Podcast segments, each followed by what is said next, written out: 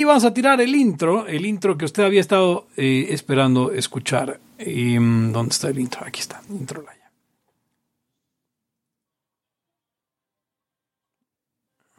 El principio de no agresión absoluto a todos los ámbitos de la libertad aquí ahora porque no tenemos tiempo para algún día. Existen seres extraterrestres que controlan cada cosa que hacemos. Los papás de Ayn Rand. Si es que eso tiene algún sentido, ¿no? Venlos por ahí a las pobres personas eh, eh, quitados de toda eh, posibilidad de progreso. Están impregnadas de orina, pero nada más hueles las rosas. Si hubiera tenido la bomba atómica también, güey. El morbo lo hace a uno empezarle a escarbar a, a otras cosas. Y a otras personas. Es como el, el PNS que sale. Ajá, o sea, yo ya estaba descubriendo en un pinche charco sangre. No me diga que su vida no mejoró. No manches, no. Le dijiste cosas muy íntimas de tu vida en un laya y, y decidí ser feliz de otra manera. Pero no quiero, de verdad. Se los gustaría ser objetivista y eso es imposible. Eric, en Twitter estoy como. ¿Cómo estoy? Eric Araujo Martínez, Pepe Torra, Hugo González, Laya, libertad aquí y ahora. Los serpientes sí tienen chilaquil. Y estamos de regreso en Libertad aquí y ahora, el podcast anarcocapitalista que hoy llega a sus 150, 150 ediciones, salvo algunos episodios perdidos. Episodios perdidos que usted puede revisar en la Laya, en la wiki de Laya. Eh, búsquela, Laya Wiki. Y yo soy Pepe Torra, me pueden encontrar a mí en arroba Pepe Torra, al podcast en arroba Laya Podcast, en Twitter, en Facebook, como facebook.com diagonal Laya Podcast. Y usted puede, usted puede participar haciendo de este programa un lugar mejor en patreon.com diagonal Laya Podcast. Como conmigo están, como en las 150 ocasiones anteriores. Hugo González, rey de los anarquistas y eh, feliz, feliz, feliz por poder estar con ustedes en nuestra emisión nocturna 150. Eric Araujo, primer libertario de México. Este, ¿Se acuerdan qué fecha fue la del primer Laya? Así que salimos. Ahora, ahora lo, lo busco, eh, Eric, para tener el dato. Se, se conserva la se conserva la fecha en el, en el, en el sitio. ¿eh? Sí, justo ahora es, es a Fue donde... Laya 3, ¿no? Es correcto, el primer Laya es Laya 3, lo cual es eh, problemático con, la, con los números. ha, habido bastantes perdidos, así que yo no tengo ningún problema con eso. No, y aparte los otros son así como Laya Génesis, ¿no? O sea, lo que hubo antes. El primer episodio, el mal llamado Teorías de la Conspiración, es de junio, 11 de am, 2013. 2013 ya tenemos ocho años haciendo Libertad aquí y ahora. 150 episodios, lo cual quiere decir que hacemos y 150 entre 8. Hacemos 18 episodios al año. En promedio, pero el promedio no, no, no, no aplica, güey. Si comiste en promedio, este, no sé, eh, una pizza al mes, este, nada más, probablemente ya estés muerto, ¿no? O sea, no, es importante mantener un ritmo. Eh, hay varias preguntas en el, en, el, en el chat y como es episodio 150 vamos a, vamos a estar contestando preguntas, además de tener los temas. Y una de las preguntas que, que quiero este, eh, contestar desde ya es esta pregunta que hace Arturo Muñoz que dice que ¿para cuándo el iceberg de Laya? Yo creo que eh, eh, si mis- el iceberg, eh, Hugo, Eric, eh, eh, se han popularizado ciertos memes, bueno, ciertas imágenes, eh, eh, macros de imagen en los que hay un iceberg y que digamos en la punta está como lo más conocido sobre las cosas y hasta el fondo y, y mientras más abajo los, eh, los, am, ¿cómo se dicen? Ya las leyendas urbanas, digamos, alrededor de, de Laia. Y confirmen si Hugo se escucha muy bajo. Yo no te oigo muy bajo, Hugo, así que no creo que, que- que No, yo, yo tampoco me oigo bajo. Eh, vamos a ver en Zoom. Ah, por cierto, Zoom. Hay que hablar, hay que tocar Sí. el tema de Zoom. Estamos ahora en Zoom. Zoom. y- Pero pero, eso nuestro tema de hoy es Zoom de Soda Stereo. ok, nunca he oído esa canción. de Pepe Torra. No mames. Yo sabía que te cagaba. Era Uy. como el tipo de cosas que te van a cagar. Sí, obviamente. Y- pero bueno, eh, hay, un- hay preguntas, hay preguntas. No sé si ustedes traigan algún tema, porque, porque como siempre no habíamos... Yo, yo tenía un tema porque nos sugirió Alfredo, y, y Alfredo de la Riva, que, que habláramos sobre mi teoría de que el Internet es de derecha. Y, pero si quieren, ahora, ahora llegamos allá. Tien- tenemos una pregunta que, que obviamente Hugo, Hugo La- contesta ahí sobre la, La, primera, paz. la primera es... este, Sí, claro. ¿Qué, qué hay de, de- de una mentada paz que firmamos con chingón en todo? O sea, yo lo primero que tendría que decir en mi defensa es que, que pues nunca hubo una guerra con chingón en todo, en realidad. No, no, no. No lo hubo. Es un personaje al cual eh, eh, a Hugo le cae muy bien eh, y Eric y yo no tenemos ningún problema con él. O sea, no nos cae mal, pues. Eh, ahora, yo no sé, ¿a qué, qué creía, qué crees, Eric? Tú que negaste la paz con Chet, eh, eh, ¿a qué crees que se refería la paz? ¿O por qué la necesidad de negarla tan tajantemente? No, pues este, lo que pasa es que fue una paz ahí que pues no hubo consenso, nada más por eso. Yo creo Ah, que... y aparte ni siquiera supimos qué términos era esa paz. No nos lo dijiste. Cierto. Mandé la fotografía del, del contrato, básicamente se firmaba la paz y ya, no había, no había más. Y, y- y la paz era, mira, hablé un poco con él, con, con, con Chet, y, y me dijo que lo que le molestaba no era el apodo, no era que comentáramos sus posts, sino el, el, el apócope del, del, eh, de Chet. Eso era lo que no Yo le nunca gusta. le he dicho cheta chingón en todo.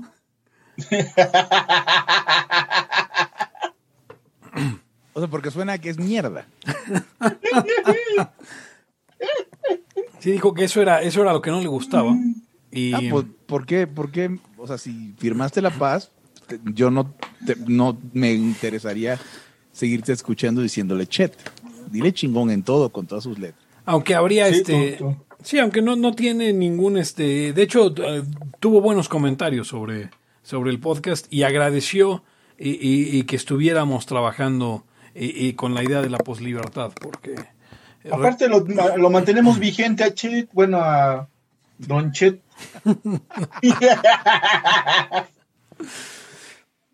Eh, A, a Chet Fernández. Pero bueno, sobre eso, pues eso es el, el- el- asunto. Eh, eh, nunca hemos tenido una guerra con chingón en todo. Simplemente pues, había, había que dejarle. Yo le dejé claro que ninguno de nosotros tiene ningún asunto de mala sangre o mala leche con él. No, simplemente es una cuestión de que este es un podcast que es principalmente de libertad y de comedia, primero de comedia. Primero que nada. Y nos preguntan, ¿cuál es la postura libertaria del gas bienestar? Madre mía. Y no hay mucho que yo- decir. yo tengo algo que decir, yo tengo algo que decir. Dale, dale. Eh, siempre me, me- me sorprende cuando la gente dice, o sea, cree que, que es que se están equivocando porque eso no es eficiente. Sería mejor repartir vales. O- o El voucher del gas. A lo del gas, ¿no? Eh, y, y- y el punto es que no entienden que esto no tiene nada que ver con sus sueños de, de- de- de eficacia o efi- eficiencia, ¿no? ¿Por qué, ¿Por qué hacer una paraestatal? Que por cierto, a los que dicen que esto no es socialismo, eso sí es socialismo. No sé si el- la 4T es socialismo, pero eso, hacer una paraestatal que distribuya gas, sí es socialismo. Este, en tanto ese, ese, ese sector, ¿no? Eh, entender que pues esto se trata de repartir moche, poner a la gente donde hay, quedar bien con los militares. O sea, el, el- el gobierno no, no fue al ITAM, muchachos. Sí, no, no, no les quiere, no les quiere, eh, eh, ah, digamos, maximizar su función de, de bienestar, valga la, la redundancia. Ahora hay una cuestión bien importante sobre esto, porque también luego de pronto la banda eh, agarra medio y medio liberzombea como, como pensando que el mercado del gas es, es libre en México, ¿no? Como pensando, o sea, hay, hay concesiones de vendedores y ahora lo que están haciendo es quitarle la concesión de regreso al 40% de... eh, al 40% de los concesionarios en la Ciudad de México, porque ojo, el gas bienestar solo se va a vender en la Ciudad de México. Eso no tiene que ver con, eh, no es nada electoral, claramente. Cla- claramente no están preocupados por ganar el lugar donde más perdieron eh, lugares, eh, ganar el- los votos de, de la gente que perdieron. Y este y bueno, eh, pregunta Israel Hernández, ¿ese compa es el que debatió con Simón Levy? No, no fue chingón todo el que debatió con Simón Levy, eh, eh, fue Mike. Eh, Mike Pero- no es tan chingón como chingón en todo. Nadie. Eh, pero bueno, entonces volviendo a esta situación, pues eh, a ver, lo del gas bienestar, eh, no nos engañemos pensando que, eh, pensando que, am, digamos, ah, es que están ahora poniendo controles nuevos en el... No, están subsidiando, están subsidiando el, precio del gas y, y como todo subsidio, pues el problema es que lo estamos pagando entre todos, ¿no? Y que si escasez o no escasez por el control de precios, insisto, no es control de precios, es subsidio. Eh, así que habría que verlo como tal, aunque ya hay escasez. Así que... No, a ver, pero, pero sí hay un control de precios, además. O sea, hay tarifas especificadas para los revendedores desde antes. O sea, hoy acabo de ver una noticia que habían hecho no sé cuántas inspecciones y que casi todos se había encontrado que estaban vendiendo el precio tope. ¿Eso es Rosh Hashanah hoy o por qué nos felicitan por el...? Pues sí, nos están felicitando por el año 7000 algo de un... Ah, sí, es Rosh Hashanah, es correcto. o sea, eh. que, que Rosh, año Hashanah nuevo. Ah, donde dicen que se escucha muy fuerte Pepe, medio Eric y Hugo. Pero dice que ya lo arreglamos, pero Ah, no lo movimos nada. No hicimos ni madres. No, no, no entiendo. No se movió nada, Mike, es tu computadora. Eh, No Pero- esperen, yo, yo opino, yo opino que no esperen nada bueno de eso del, del gas de bienestar. A ver, em, los gobiernos de pronto pueden hacer medio que algo cuando se les ocurre producir, distribuir o al- alguna de las etapas de algún bien, como lo de la leche liconza, que alguna vez llegó a un chingo de personas. Este, y, y creo que costaba un peso o algo así, te daban unos litros a la leche, sabe horrible, pero bueno había niños que pues, se la tomaban y ya no. Este, pero este gobierno en particular ha, ha- mostrado, lo cual es lógico al no meter, como dice nadie del ITAM, eh, que, que es malísimo para las cosas que tienen que ser con algún bien o servicio. Pésimo. O sea, neta, son los, pues no es que no, cono- yo no recuerdo, pues, igual y si hubo, pero que hayan sido tan, ta- tan tarados para, para, para lo económico. Esto del, del gas del bienestar, la neta, yo le veo que le va a salir hasta al revés al güey. Porque primero ya ven que les había dicho que a la mitad y luego ya salió con sus nomás son 40 varitos. Sí. Y luego les decía, llevarte, ojo, y tienes que llevarte el, el- el cilindro a tu casa tú. O sea, no va el, el tanque, el, el- el camión va y se para en una esquina y tú tienes que llevar tu cilindro. O sí, sea, porque claramente no tienen distribución y no saben de nada, ni nada de eso. Sí, no tienen idea de nada. Y aquí algo interesante, ¿no? Eh, ya ves, tú, tú tienes que atacar al votante marginal. O sea, tienes que invertir en el margen o en la restricción. Lo que hagas fuera del margen o restricción, pues está es pérdida de dinero o pérdida de recursos. En este caso, las colonias populares, eh, con lo del gas y todo ese tema, que votaron por, por Morena, eh, pues son coincidentemente las colonias populares que, que están haciendo más uso de esto, ¿no? No, no están yendo a, dar gas bienestar a Benito Juárez. Entonces, eh, o más bien, sí están yendo y ese es el problema.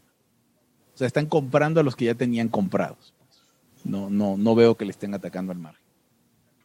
Pero imagínese, señor, usted, no sé, señor, señor Raya Escucha, señor Raya Escucha, ha ido, ha, ha tratado de llevar un, un cilindro de gas cinco cuadras. No mames.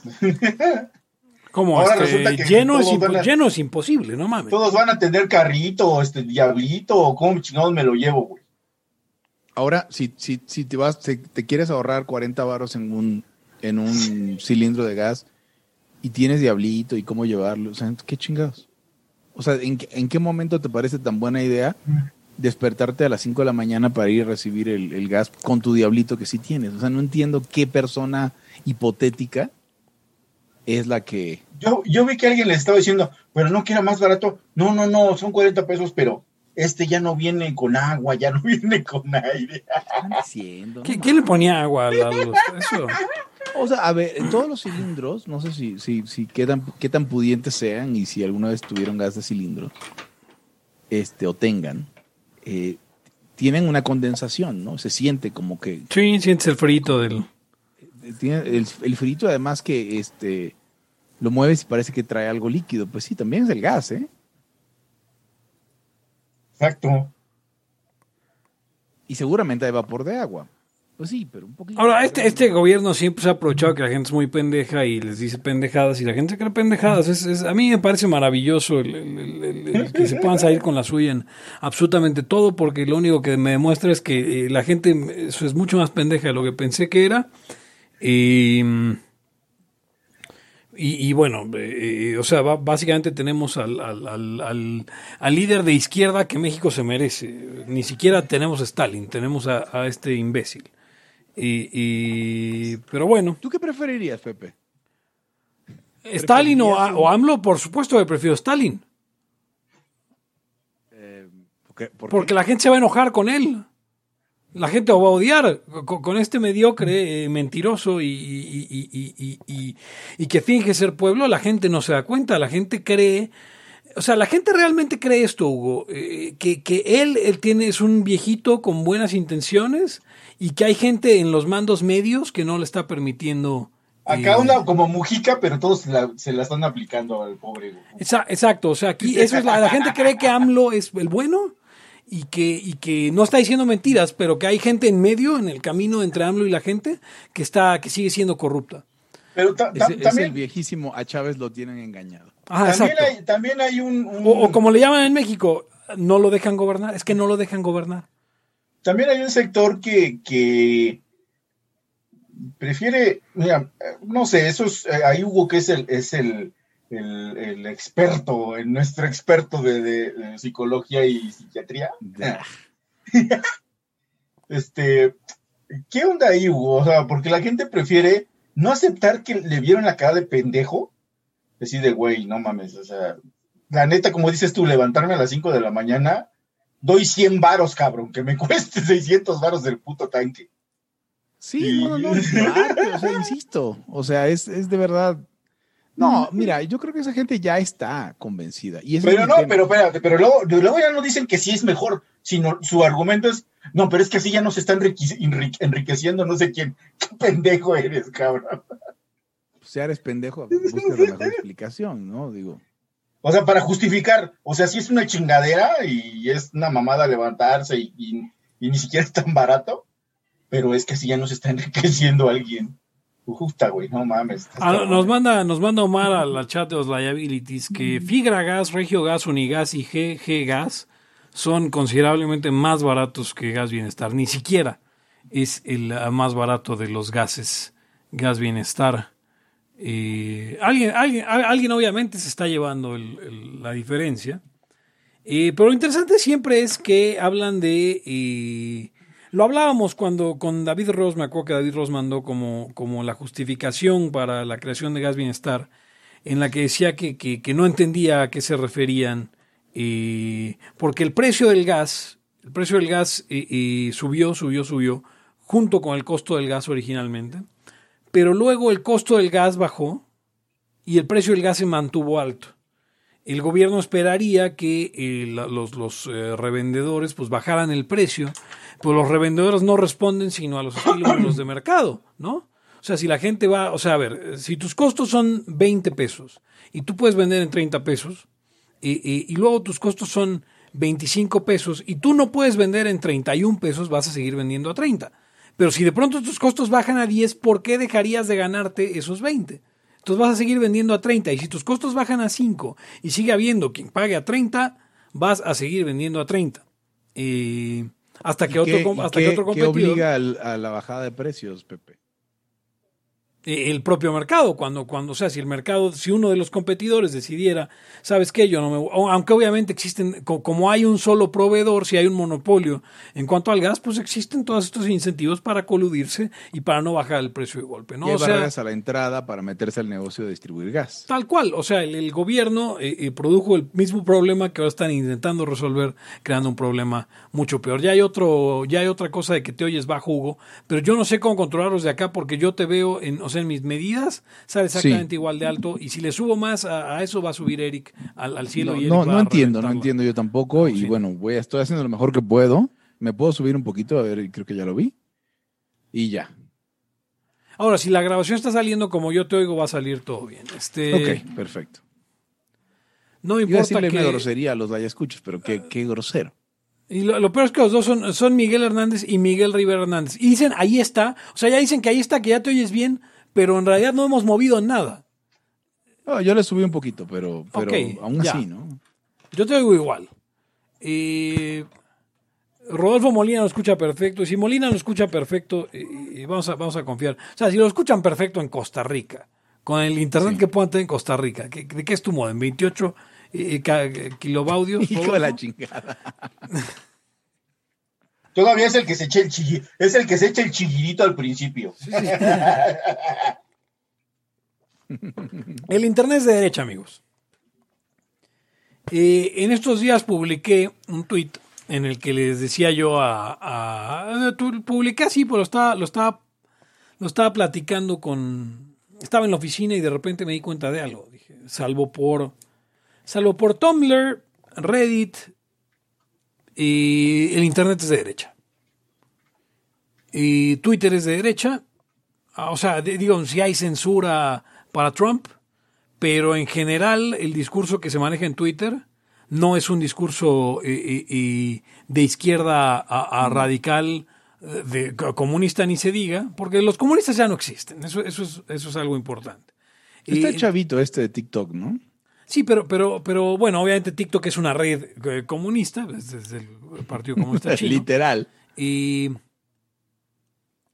Pero, pero mi punto es ese, o sea, eh, más allá de la cámara de eco, cuando los, cuando los sitios empiezan a tirar a la izquierda, tienden a desaparecer.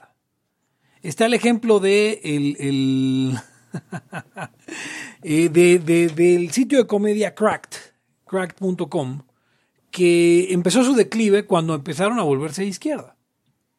Y eh, Reddit, recordemos que aunque Reddit es, es considerablemente más de izquierda que la mayoría de las redes, y cuando empezaron a tirarse al woke y empezaron a cerrar sub- subreddits como eh, eh, eh, pro, bueno, que, que- que tenían mensajes no, que no estaban de acuerdo con, con el mensaje woke, Reddit empezó a perder usuarios y empezó a perder dinero. Em, de hecho, corrieron a, una, a, la, a la recién nombrada CEO en, cosa de días, porque la base de usuarios eh, se tiró en contra de, que esta mujer podía traer cambios, eh, eh, digamos, cambios hacia, hacia la izquierda en Reddit.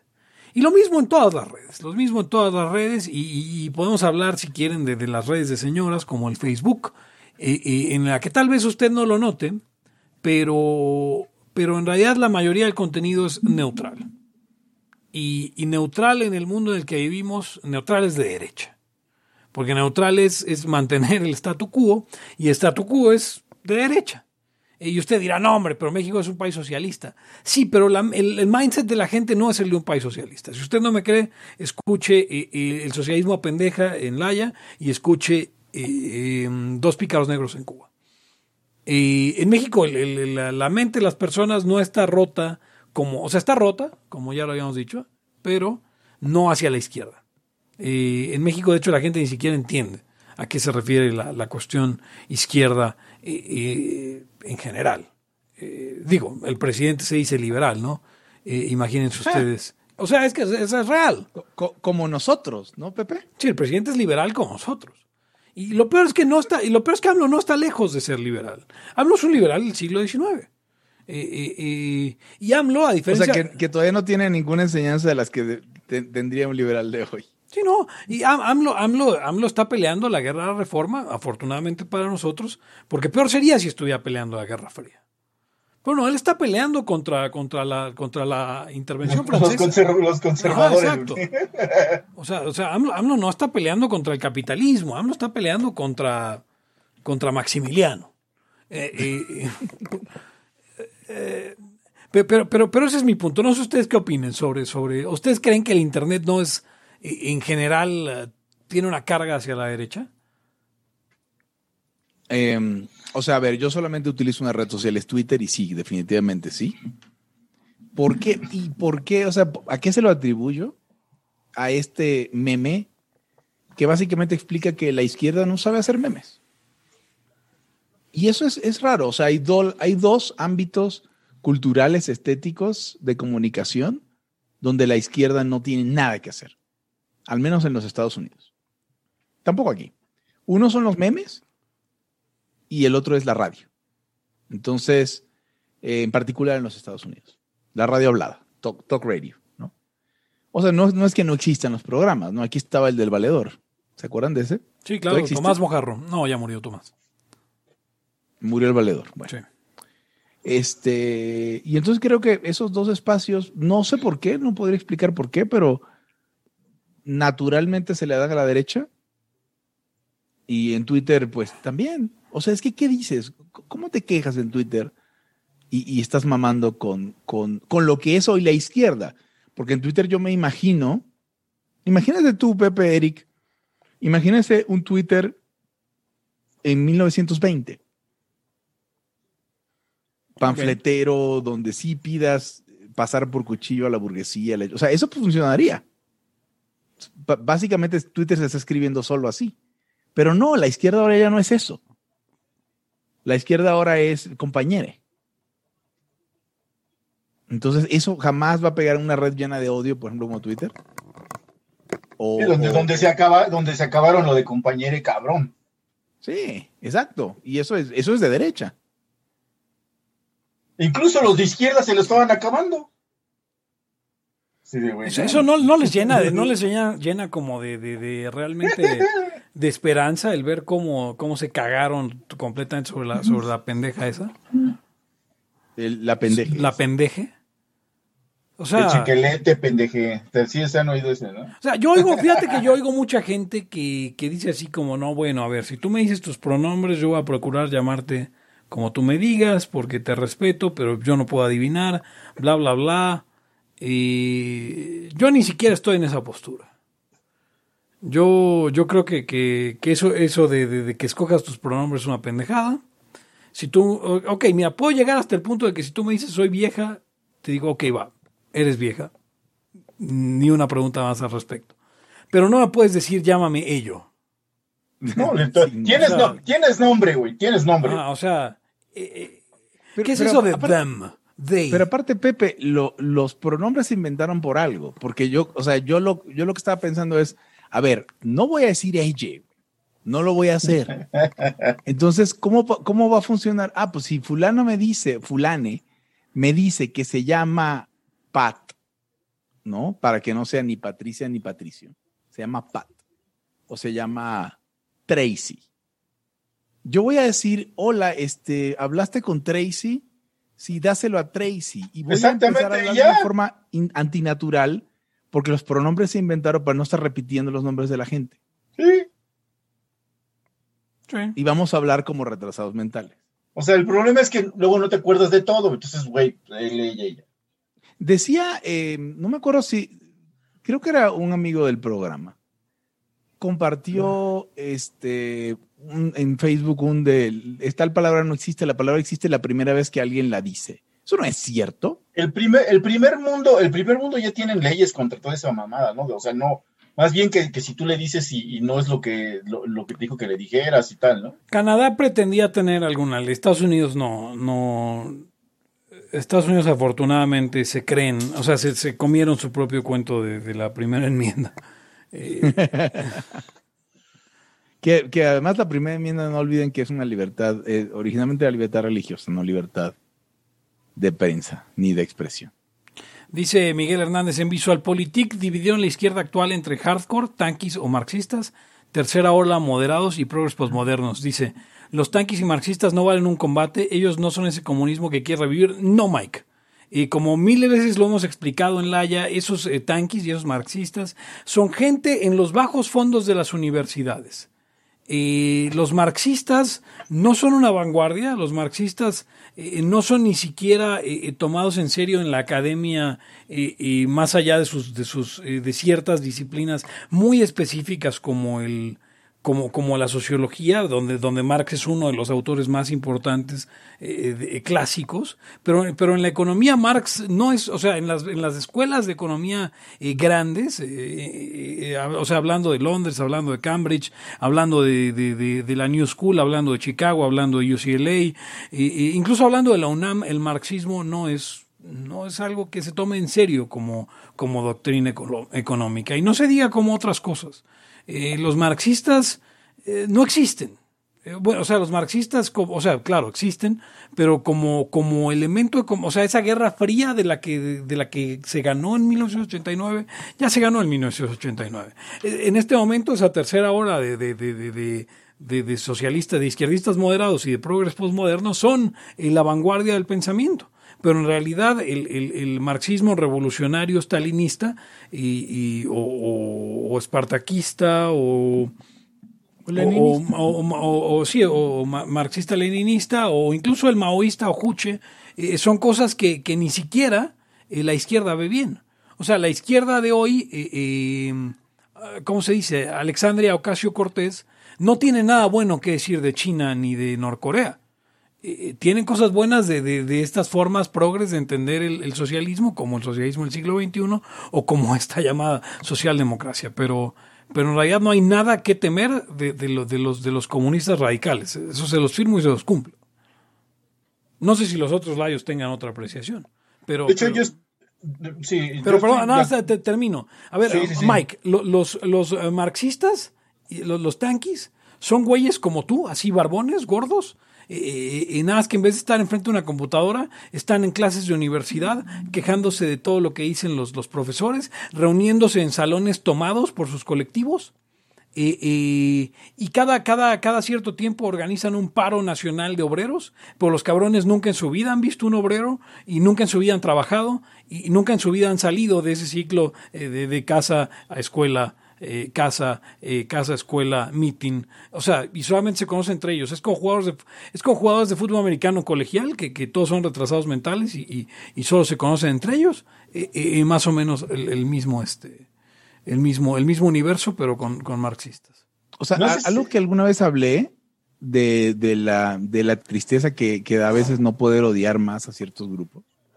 O sea, por ejemplo, es- lo- los, los comunistas de verdad, los comunistas con huevos, los, los comunistas que, que te querían matar, Pepe, Sí. esos cabrones hay que matarlos. Ahora, estos ca- otros cabrones, pues nada más, o sea, el NAP que te permite, pues cachetearlos cuando mucho. Y lo estás violando. O- No a la persona, al, al NAP.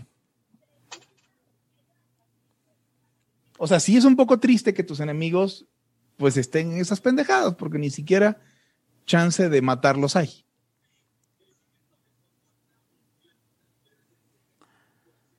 O sea, lo que yo voy es que hay rivales más peligrosos que esos y que, y que representan una amenaza a la sociedad y al, y al mundo eh, mucho más grande que estos güeyes que no, que lo único que hacen es, pues, es leer sus libros y pelearse con otros en clase. O sea, Estos, estos güeyes que son así como, eh, no sé, había en, tu, había en tu facultad, supongo, Pepe.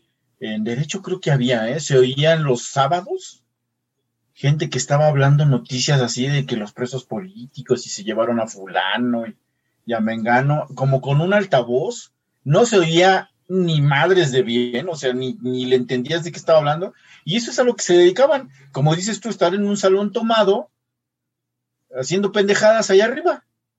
Y, y- ahí se quedaban. Y de ahí no salen y ni los conoces.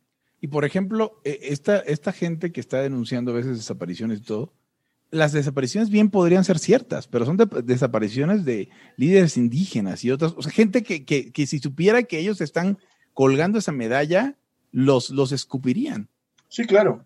Sí, o sí, sea, claro. por ahí hay un líder indígena que está en contra de una presa y lo mataron y la chingada. O, Y ellos según están en no esa lucha, güey. O para que no se meta el ejército y la chinga. Y estos cabrones acá como que, ah, sí, nos solidarizamos. No, largo. Es, mira, es el compañero, ¿no? Este, mataron al compañero fulano, ni lo conocías, güey. No, si el Eh, compañero fulano no lo hubieran matado, te, te estaría madreando ahorita por tus Y luego, y luego, bueno, yo he, vi- he visto algunos este, videos de, de, como dices, Pepe, pues es la onda sol- socialdemócrata, que, que los socialdemócratas, he visto videos de- europeos to- fundamentalmente, donde decían, no, es que hay- en lo que en, en América creen que el socialismo pues, es Marx y todo eso, pero nosotros somos los socialistas, los verdaderos, o sea, la socialdemocracia, cabrón. Es otra cosa distinto a eso que creen en, la- en América y Latinoamérica. Ahora, Pero, eh, pues, eh, que, sí. que es justo lo que hemos hablado antes tú y yo, Eric, aquí, aquí en Laia. eh, eh, eh, es, más, es más peligroso Cepal, es más influyente Cepal que, que, que la internacional comunista entre, entre países del tercer mundo. O sea, no hay, no hay nada en estos cabrones que, que me haga pensar que tenemos que combatirlos. Ya perdieron. Esa, esa batalla, o sea, hay, cu- cuando los libertarios dicen, "Oh, es que ya Bombaberg eh, eh, eh, desfundame- ¿cómo dicen? Des, eh, refutó, ya, refutó. ya ¿cómo es? Bombaberg refutó a Marx. Sí, Bombaberg refutó a Marx y por eso ya no se peleen con esos güeyes. ¿Qué, qué necesidad tienen de estar pateando un caballo muerto? Eh, eh, eh, no, es que siguen. No, es que los güeyes, a ver, Diego Rusarín no es marxista. Ah, AMLO no es marxista. Los marxistas de la, de la Facultad de Economía, en particular, que son con los que más tuve acercamiento, cuando llegó a ir AMLO a la facultad, eh, eh, le dieron la espalda. O sea, prefirieron jalar a, a- un mitin del ESME, o sea, con Martín Esparza, co- con, un mafioso priista, los marxistas prefirieron ganar con jalar con Martín Esparza que con, eh, que con AMLO. ¿Por qué? Porque había que apoyar al sindicato de electricistas, porque había que apoyar a los obreros.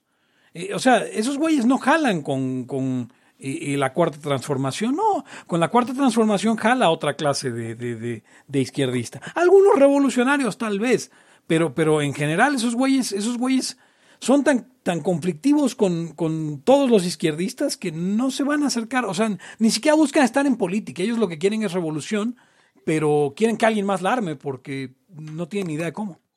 Yo tenía un compa, que, bueno, no fue un, compa- un compañero, un compañero ahí para que decir, un compañero que iba conmigo en este eh, en la facultad. En la 47 facultad, personas. eh, en la facultad estuvo muy, muy cagado porque llegamos ahí gente de la cúpula de AMLO, este eh, anarquistas de, de guerrilla, cabrón, pues, izquierda, y, y, y pinches entre marxistas, eh, laruchistas a la vez, algo muy pinche extraño.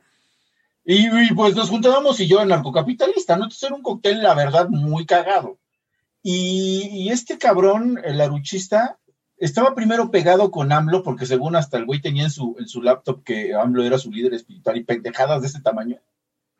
Y de pronto, pues, este, pues sentía él, pues, yo, pues, yo llevaba, llevaba la batuta económicamente hablando. Entonces el güey como, pues, de repente ya se había metido economía, ¿no? O sea, también. Pero, pero el güey lo fueron apartando los mismos, este, progres amloístas, güey. Lo abrieron a la chingada. Porque, porque ya era una cosa tan, tan extraña, tan, tan, no sé, güey. O sea, ese güey hizo un bebé de Rosemary, de esas pinches ideas todas culeras. Y, y pues lo abrieron a la, a la madre, o sea, y el güey traía una onda ahí mezcolanza porque decía que era- trabajar era bien culero y este, que nosotros que, que pobres que trabajábamos, y así, mal, mal plan el, el güey ese. Pero a lo que voy es que luego se radicalizan tanto que ya, como dices, son bien conflictivos, güey. Yo- tengo una pregunta, fíjate, Eric. Eh, Hugo, ¿tú has conocido en tu vida, en México, algún marxista revolucionario? Eh, no, he conocido güeyes en universidades. Como tú. Sí pero sí, sí hay ex marxistas revolucionarios, ¿no? ¿Que conoces? Los Santos, ¿no? Como Sí. el Santos. Como el Santos.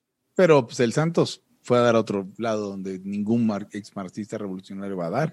Tal vez Santos y Rodolfo. Rodolfo. Molina, claro, el de, No, de no, Liberano. no, este, ¿cómo se llama? Este, Santos, Rodolfo Sosa. No, Neuroldo, eh, Mm. Leopoldo. Escobar. Ese güey también era, ¿no? En algún momento. Supongo. Cagada de esa. No sé la verdad ahí, ¿eh? Ahí sí no Te- sabría. tenía, tenía, tenía, tenía un cierto tufillo a eso, al menos en el carácter. Sí, a- a- arrepentido, ¿no? Tenía ese como el güey que se vuelve más loco. Porque, porque pues la verdad se siente bien imbécil, ¿no? Y luego ya se sentía John Gall y puras pendejadas. de esas. Bueno, Dice pero Antonio que qué pedo con Hugo y se ríe. no sé a qué se refiere. Creo que está, creo que cuando lo dijo estabas hablando de. ¿De que hay que matarlos? ¿A esos güeyes hay que matarlos? Ah. ¿Los que te quieren matar? No, no, no, o sea, exacto, ¿no? Es- o sea, sus, sus intenciones y amenazas ameritan eh, violar, no violar el NAP, más bien responder. No, y estos, y estos cabrones, este, bueno, los que se dicen, se dicen más marxistas o, más socialistas así radicales y revolucionarios, eh, yo siempre los he tratado de que son unos hijos de puta. O sea, porque eh, los estos libros eh, pues de ideología y de, y, de, y de cómo se ganan las revoluciones y tal madre, de los que se, de los que se alimentaban allá en, en la Unión Soviética y antes de todo eso, de todo ese desmadre, eran unos pinches libros donde decía que sí, que no había pedo que mataras, que, que el chiste era mentir, que este, engañes a la gente, o sea, valiéndole madre. Y entonces cuando dicen, no, es que los derechos, chinga tu madre, cabrón, o sea, tú eres un hijo de puta de esos, güey. O sea, pero, pero digamos, este, son pocos, diría, no sé si estás de acuerdo conmigo, pero de ese tipo casi no hay. güey. Sí, no. Pues el, el discurso acuerdo. de, dere- de derechos es, es originalmente más bien liberal, ¿no? Sí. Sí, sí, sí, exacto. Así como dice Pepe, esa, esa batalla ya la perdieron los, los marxistas y también lo otro ya lo ganaron los liberales. Ah, no, claro. ¿Qué es, qué es el asunto? Pre- Preguntan si los la Liga 23 de septiembre andan libres. Pues bueno, Pablo Gómez es senador, ¿no? Y otros sí, otros les dieron cargos en, en, en, en la- en el gobierno, eh, Miguel, eh, de, de estos infames asesinos de la Liga Comunista 23 de Este. Pepe, te- tengo una pregunta para ti. Adelante. Que no, que no, no estoy viendo preguntas acá, así que Sí, no. Pero pueden preguntar lo que quieran, ¿eh? Mi pregunta para ti, Pepe, Dime. este, es ¿hubo tercera ola o no hubo tercera ola? No hubo tercera ola y permítanme explicarles eh, eh, los números, porque yo sé que, que la gente luego le cuesta trabajo contar. Y miren, a ver, tuvimos un ascenso en el número de casos de, de, de- COVID, sí, eh, eh, pero las hospitalizaciones y las muertes no se movieron. Permanecieron en, en los niveles normales de antes, eh, de antes de la segunda ola. Y además, la supuesta tercera ola no llegó a la altura de la primera ola, y, con lo cual podemos concluir que en realidad el COVID ya no existe. Y, y- y si las cosas son como son, y- y, mm, si las cosas son como son, eh, yo, yo les garantizo a ustedes, amigos, que si ustedes, eh, ustedes, el, el pueblo y Puebla de México, eh, no, no permiten que, que nos vuelvan a encerrar, no nos encierran. Y, y qué, qué fortuna vivir en México, ¿no? Qué fortuna vivir en Eh, un la país verdad, sí. donde... ¿Quién hubiera visto eso, Pepe? Yo, yo tengo gente, conocidos, amigos de hace muchos años que están en pinches Australia. Y se sentían, y tal vez todavía se sientan, porque ya habíamos hablado que la gente justifica ser pendejo en cualquier circunstancia. Y se sentían este, orgullosos y felices y afortunados de estar ahí. ¿Ahora qué dirían? No, no sé yo re- realmente... Que incluso Australia misma ya dijo que en cuanto De lleguen repente a... hubo a- largos silencios. eh, No que sé que- si es que en cuanto nuestra llegue... dinámica. ¿Me estás oyendo?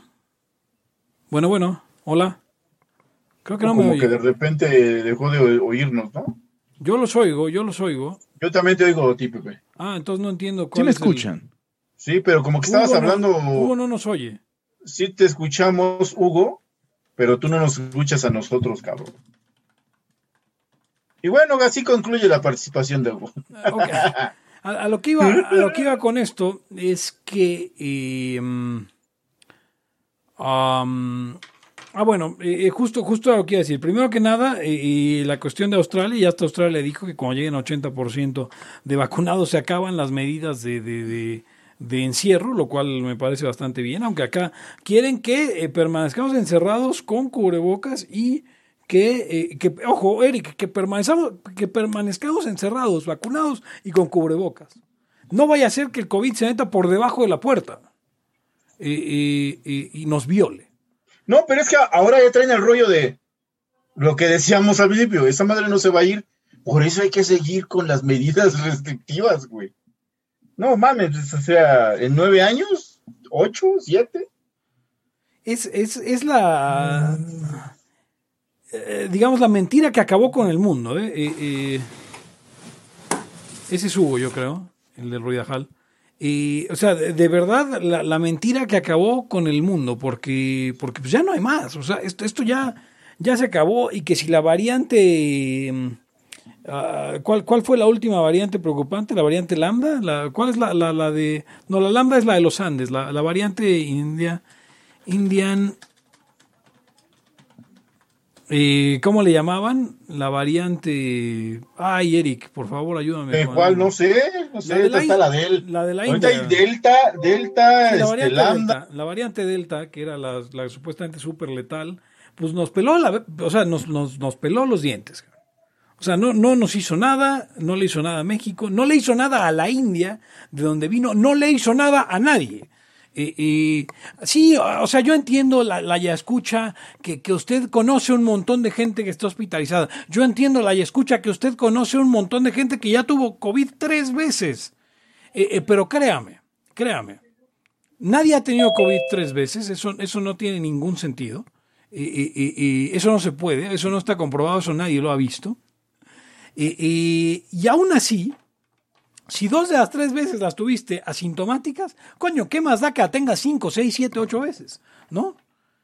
Eh, usted no se, va a no se va a contagiar si está vacunado y, y, y- y como se va a contagiar si no está vacunado. Si usted no se quiere vacunar, no se vacune. De todas maneras, se puede contagiar si está vacunado o no vacunado.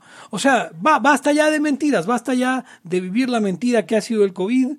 Ya, ya, ya la usaron para quitarnos un montón de libertades. Eh, amigos, eh, eh, eh, esto es culpa de ustedes. Esto es culpa de la, esto es culpa de la, de la derechita maricona que, que dijo, ay, por favor, enciérrenos, señor presidente, porque no encerrarnos como lo hace AMLO es de izquierda, ¿no?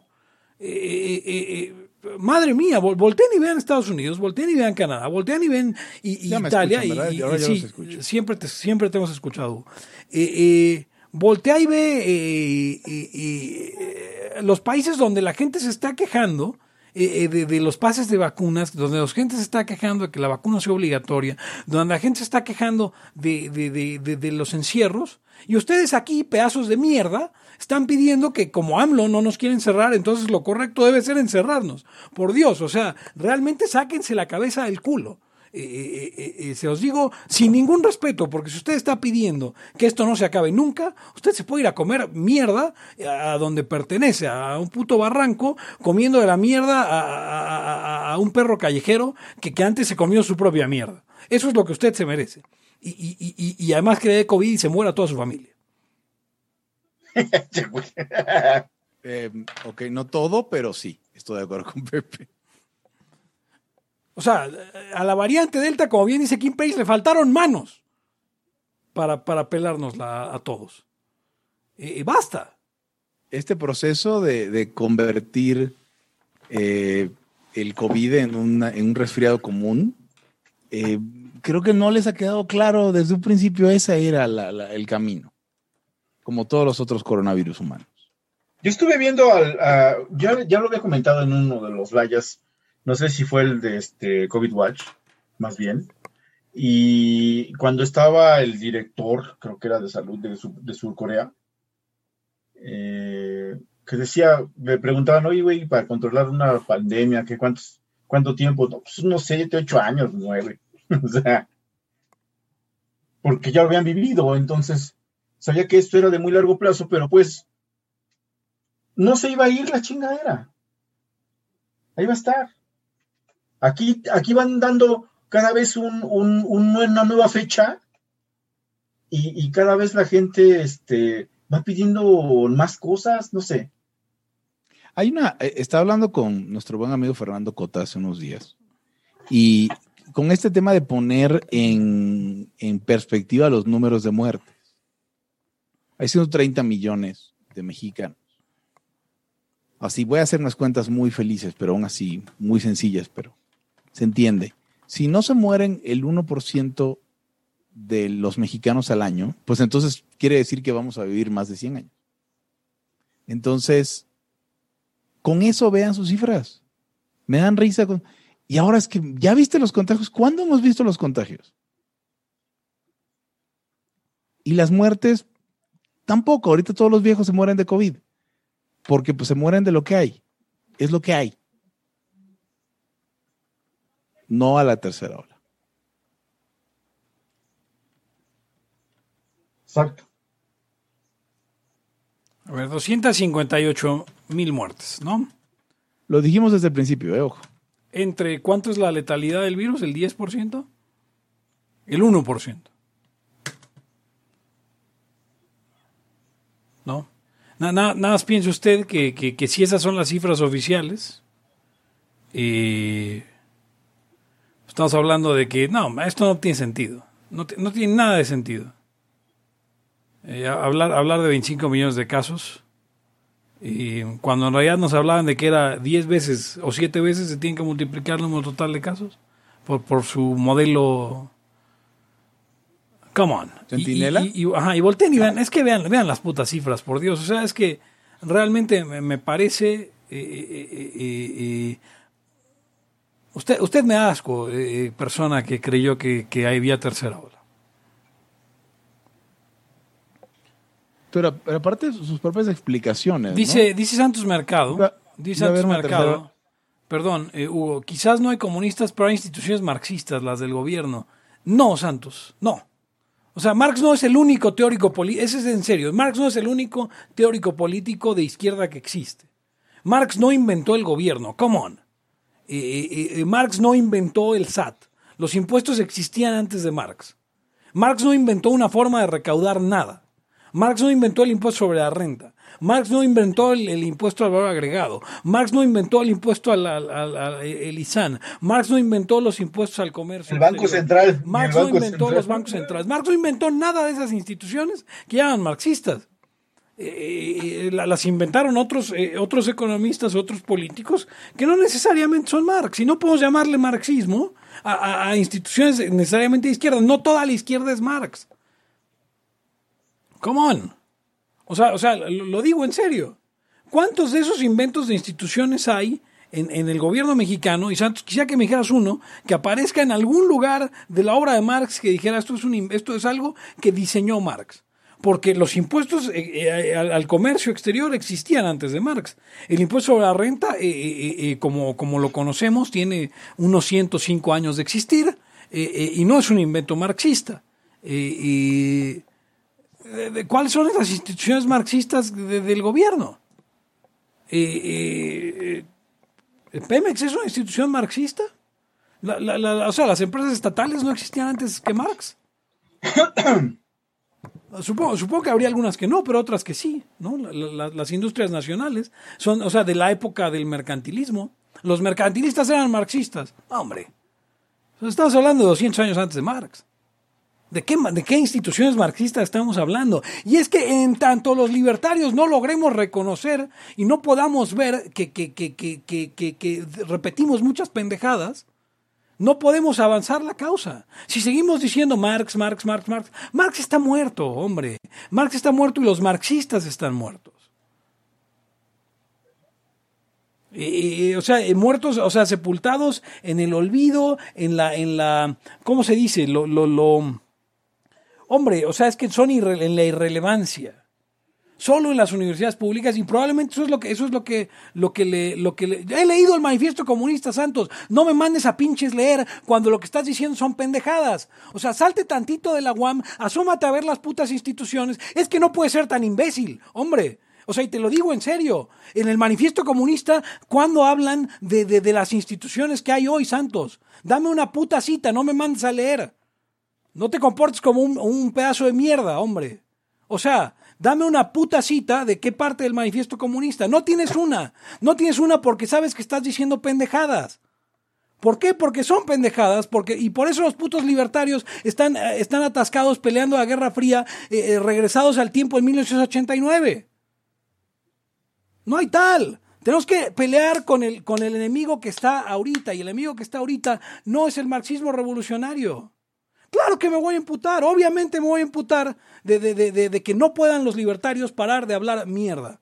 Por eso no me considero libertario ya. Por eso soy poslibertario. Porque los libertarios siguen atorados en un pinche conflicto que se ganó en 1989. Y no nos podemos enfrentar a los enemigos que realmente existen, a los enemigos que realmente están. Y seguimos eh, eh, eh, hablando sobre, ay, es que los, los, los marxistas, los marxistas. O sea, el control de la economía ya existía antes de Marx. Los mercantilistas son de antes de Marx. Mar- Marx no es el único pensador de izquierda. O sea, ¿de, qué estás hablando, hombre? O sea, ¿nos vamos a poner serios o vamos a seguir repitiendo pendejadas? Ese es todo mi punto. O sea, de verdad. O sea, podemos ser serios, po- podemos hablar de las cosas como son y combatir realmente la, la izquierda realmente existente, o podemos seguir repitiendo pendejadas. Y eso es lo que se ha convertido el liberalismo. Eh, en, en- en gente repitiendo citas eh, eh, una tras otra, una tras otra, sobre, sobre, sobre lo que dijo Bastiat en, en 1850, pa- para combatir enemigos de 1850. Vamos, si ustedes quieren estar atrapados en el pasado repitiendo citas, pues está muy bien, pero no jalen a la gente a eso. O sea, por- porque por eso estamos perdiendo, por eso se pierde en Perú, por eso se pierde en Argentina, por eso se está perdiendo la libertad en todos los países. Es que no hay dos corrientes filosóficas básicas, Santos, dice Santos. Se trata de entender las dos corrientes filosóficas básicas, marxismo y liberalismo. Pero no son dos, Santos, son N. En tu cabeza Friedman es austríaco y, Keynes es marxista. Eh, eh, o sea, así, así de obtusa es, lo que estás planteando, Santos. Estás haciendo eh, una caricatura de, las ideas. Eso es, lo- que hacen los libertarios hoy, hacer una caricatura de las ideas y por eso vamos perdiendo. Porque ustedes quieren simplificarlo al punto en el que sea buenos y malos. Quieren hacer un Star Wars de, la libertad. Y no hay un Star Wars de la libertad. Y, y ese es un gran problema. Porque si queremos más libertad, tenemos que avanzar hacia más libertad. Pero tenemos que saber qué es lo que significa más libertad. Y tenemos que saber qué es lo que significa menos libertad. Y tenemos que conocer que no solamente hay dos corrientes filosóficas básicas. Y si tú crees, Santos, que hay dos corrientes filosóficas básicas, te tienes que, que regresar a, tu primer clase de, de- filosofía en la preparatoria. Y vas a decir, "Oh, es que la preparatoria que me enseñó era marxista. No, hombre. Abre, Santos, te voy a recomendar, te voy a recomendar un libro que se llama eh, eh, El mundo de Sofía, Santos, ¿ok? El, el mundo de Sofía es un libro para niños, para que los niños puedan entender cómo funciona la filosofía, ¿ok? Y en ese libro no vas a abrirlo y encontrar eh, marxistas y liberales. Basta de eso. Ba- basta, basta de entender así el mundo. No, o sea, no, no puede, o sea, no deberías, eh, eh, sin entender nada, estar pretendiendo dar clases, estar pretendiendo impulsar ideas que ni siquiera entiendes, Santos. Te lo digo en serio. Pe- pero ese- esa es la mera neta y, yo aquí tiro el micrófono y, y- me salgo del episodio. Y, si es necesario, lo que sea. Porque, porque basta, esto es exactamente contra lo que hemos estado combatiendo los últimos 50 episodios. Contra esta caricatura. Contra esta caricatura del liberalismo que hace gente como tú, Santos. Y es todo lo que tengo que decir.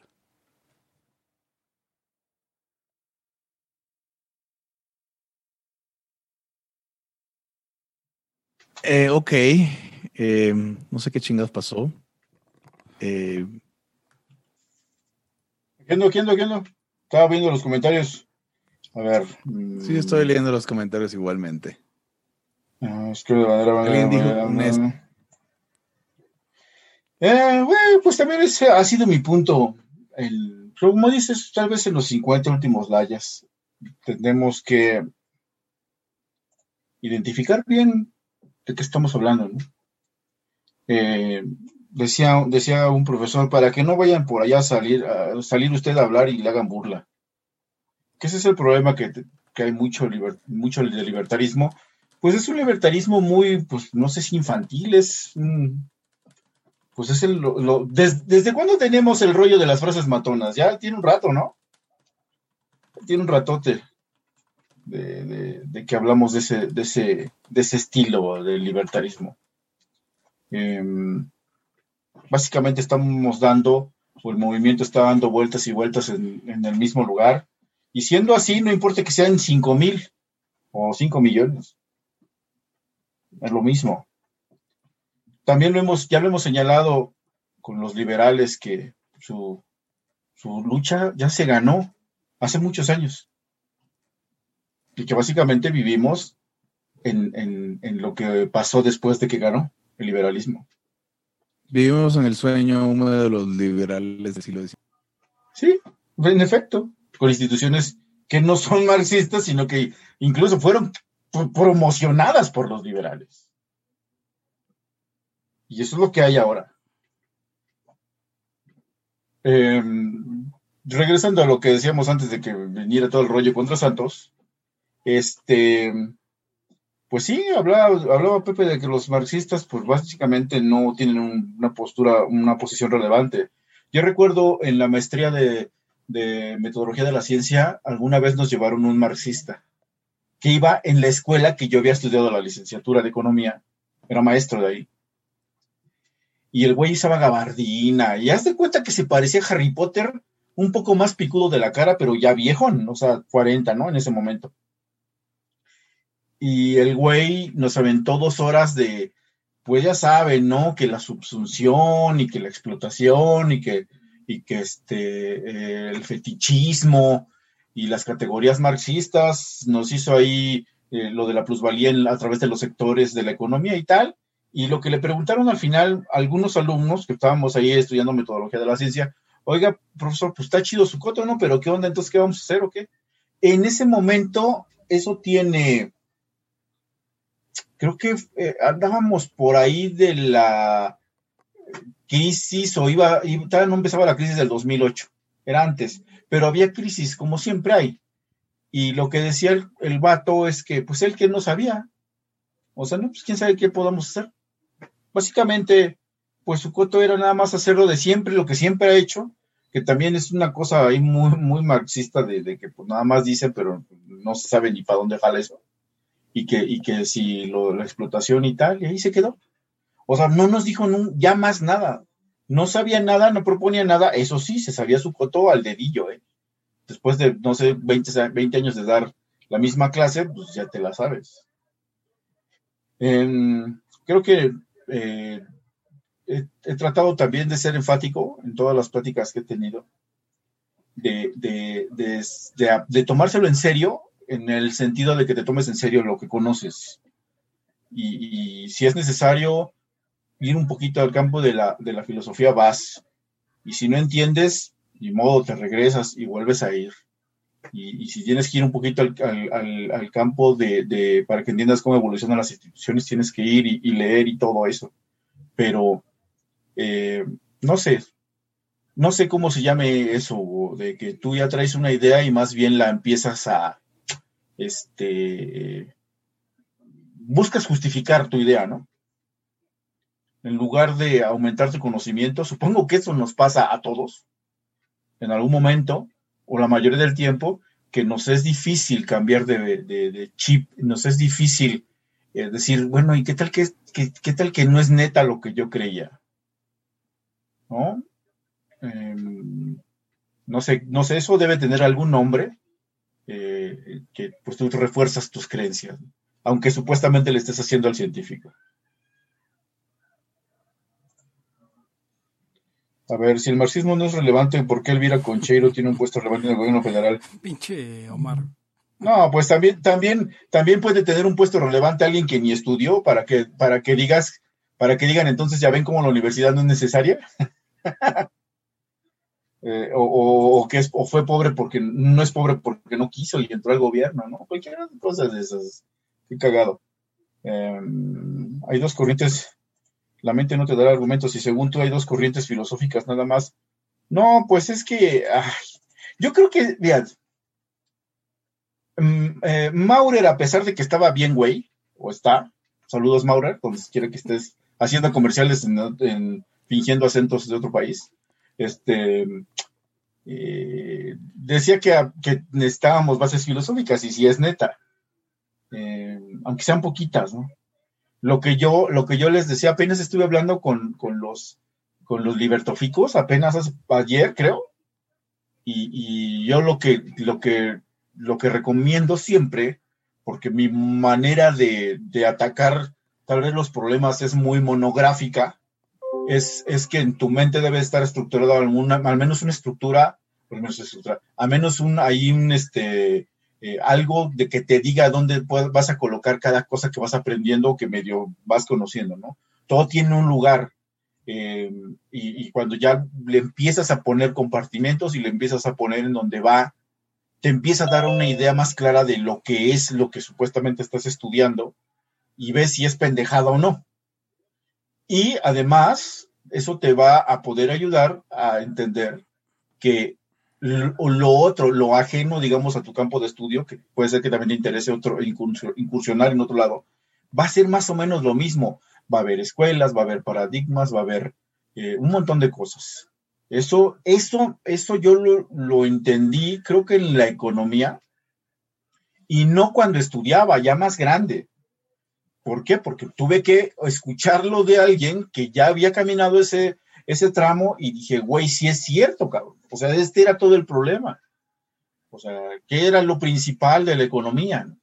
Hay un individuo, toma decisiones, está sujeto a, a ciertas restricciones o las condiciones iniciales o lo que sea, y este, pues va, va a actuar, no ese individuo actúa, y eso se replica en todas las escuelas de economía.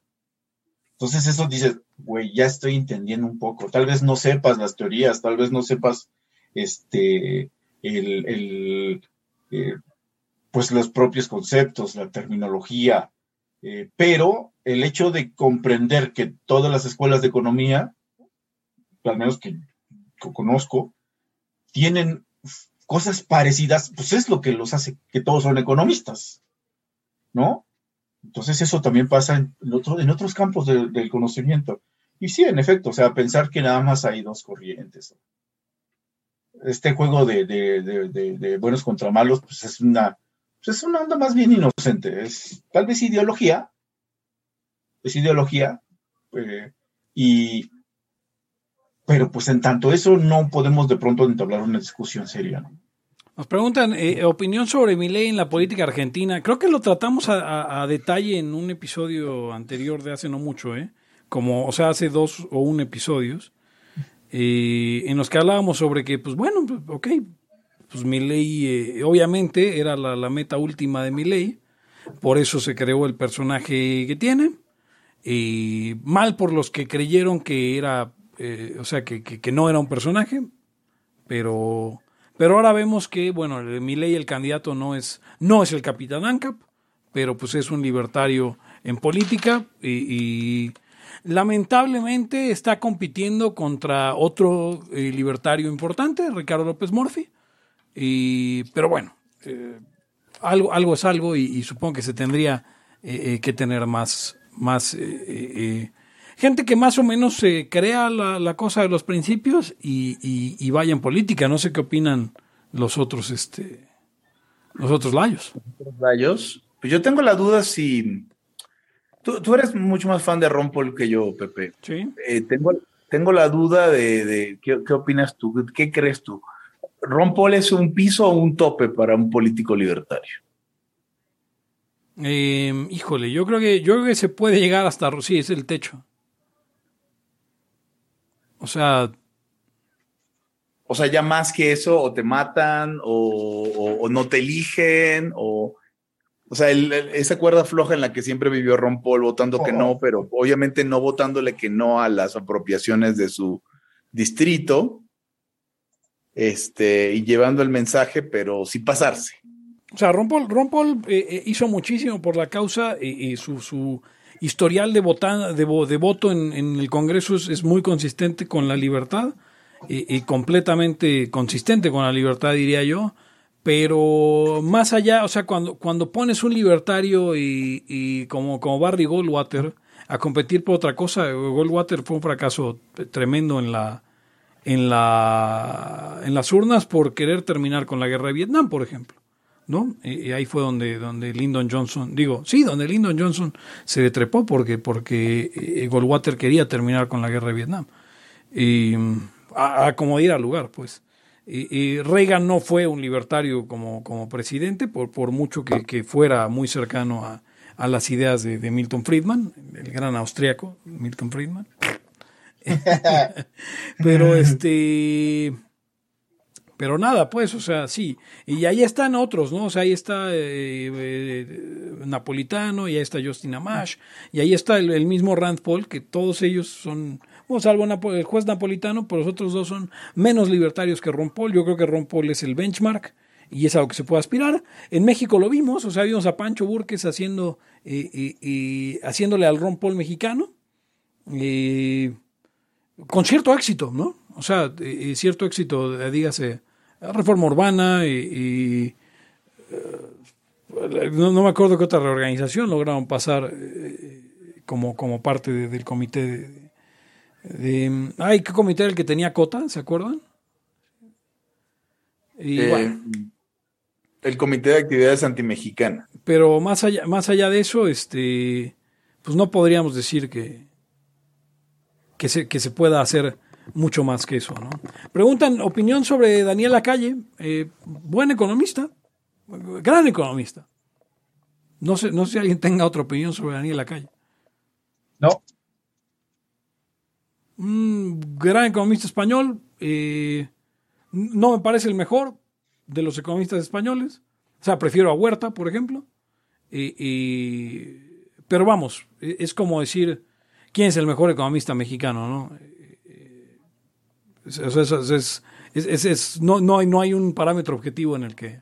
la calle es más, más- hace libros de divulgación, ¿no? Y- Sí, pero como economista eh, tiene mucha más relevancia la calle que, que, que Huerta, por ejemplo. ¿no? O sea, Sí, co- claro. como, o sea su, su impacto, digamos, en el, en el mundo y es mayor. No, y aparte, aparte hasta se entiende. O sea, güey, es- le- estar ahí en... chútate los libros. ¿Leíste alguna vez algo de Huerta, Pepe? ¿O no? Huerta, sí, bueno, eh, eh, tengo ahí el, el, eh, de, de banca y ciclos económicos. No te voy a decir que lo leí completo, pero eh, eh, porque la verdad no me acuerdo, pero supongo que no, pero supongo que lo consulté más allá de, de leerlo por completo. Ok, ok. Sí, no, este, sí, buen economista. ¿Por qué Trump no es austríaco? Y nació en Nueva York, ¿no? Sí. Y, y Donald ¿Quién pregunta eso? ¿Es en serio? es Omar, güey.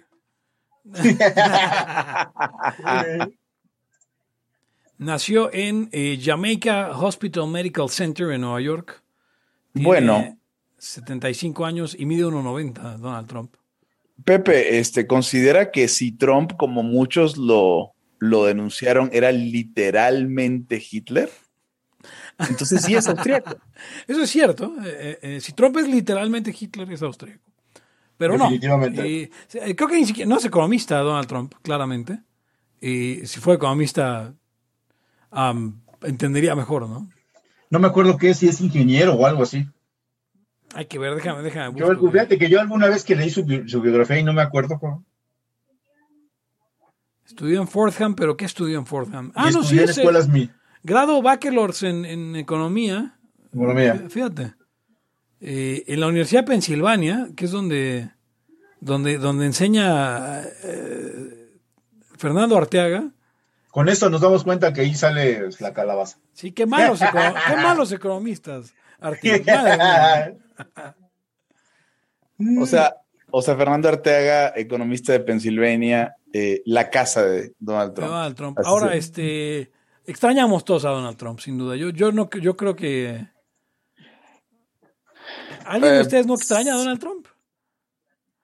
Eh, yo eh, renuentemente sí lo extraño, pero pues sí, claro que sí lo extraño. De- o sea, no lo había yo extrañado yo no lo hasta- extraño. Yo no lo había extrañado hasta lo que pasó con Afganistán. Am, Glode- preguntan si Glode, pero, pero es que tienen que ver la ortografía de esto. Preguntan, ¿Glodejo puede redimirse? Pero, pero, pero lo escriben Glodeho.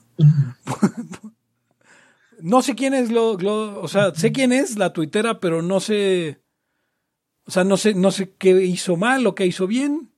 Y me, me parecía como una chava bastante molesta, o sea, como, como, como que, que- que decía muchas tonterías eh, eh, para hacer enojar a los chairos, pero no, no, no, no le veo una sola eh, ca- calidad, calidad, cualidad redimible. ¿Ustedes qué opinan de esa pregunta? Ah, Yo nada, la verdad. Ok, Dicen... O eh, sea, a ver, para personalidades de, de derecha, entre comillas, eh, no sé, hay mejores. Eh, Miguel Hernández, ¿qué opinan del populismo de derecha de Rothbard y de que Laje dijo que Trump basó en eso mucho de su plataforma? Lo del AGE me parece una pendejada, pero lo del populismo de derecha de, de, de Rothbard, en general estoy muy de acuerdo. Sí, yo también. Hay que, hay que venderlo. Hay que venderlo mejor sea- y, y como, como apelando al sentimiento, sí, ¿por qué no? O sea, y piensa, piensa en, o sea, el, dis- el discurso de izquierda pretende, o sea, el, académico pretende una cierta sofisticación. Eh, por eso nunca le han llegado al obrero de verdad. Siempre ha sido un discurso de, de- de académicos y de, élites. Eh, entonces, pues como lo que decía eh, Margaret Thatcher, ¿no? O sea, no, la izquierda no es y el socialismo no son una cosa de popular realmente. Hay, hay otra pregunta. AMLO, Trump y Miguel Ángel eh, Rodríguez Echeverría, Miguel Ance, el, presidente de Costa Rica, si estuvieran todos en un elevador y solo pueden salvar en uno, eh, solo pueden salvar a uno, ¿a quién salvan? Eh, AMLO, Trump, Miguel Ángel Rodríguez, eh, que era liberal, por cierto. Eh, pero yo, yo salvo a Trump. No, sa- salvo a Miguel Ángel porque, porque lo conocí en persona, nada más por eso. AMLO tiene que ¿Qué edad morir. tiene, perdón, Pepe? Porque Trump ya es muy anciano. Bueno, no es muy anciano, pero es anciano ya. ¿No tiene 70? Trump tiene 70 y- 75 Cinco, y Mi- cuatro ya. Miguel Ángel tiene 81. Ah, ok. Si a esa vamos, si a ese triage vamos, no vamos a llegar muy lejos. Sí, no. Y AMLO tiene, bueno, AMLO no hay ni por qué preguntar, que 67, pero 67, pero se ve de 78. ok. am, Elías, eh, Elías eh, el poeta nos pregunta, ¿quién sería el Paulo Coelho de los economistas? Y Robert Kiyosaki. o sea, quisiera debatirlo, pero De- debátelo, porque eh, Kiyosaki ni siquiera habla de economía realmente. ¿Kiyosaki es economista o nada más es financiero? No, no, no, habla de finanzas. No creo que ni siquiera sea financiero de profesión. Estudió, bueno, tiene un MBA en la Universidad de Hawái eh, y estudió originalmente. ah, eh, es este, estudió la carrera militar, como tal cual. Bachelor of Science Degree en una comisión como segundo teniente de los Marines, es, es militar. Eh, no sé, yo creo que pensando que es un autor, eh, eh, Pablo Coelho, quiero pensar que podríamos definirlo como un autor muy vendido, pero de poca profundidad, y, que te encuentras en el Summers. Luis Pasos, ¿no? O sea, yo, yo no pensaría que Pablo Coelho es un mal escritor porque vende un chingo, pero también pienso que, que- que son novelas no muy pensadas, como los libros que sacas este, de, eh, Luis Pasos.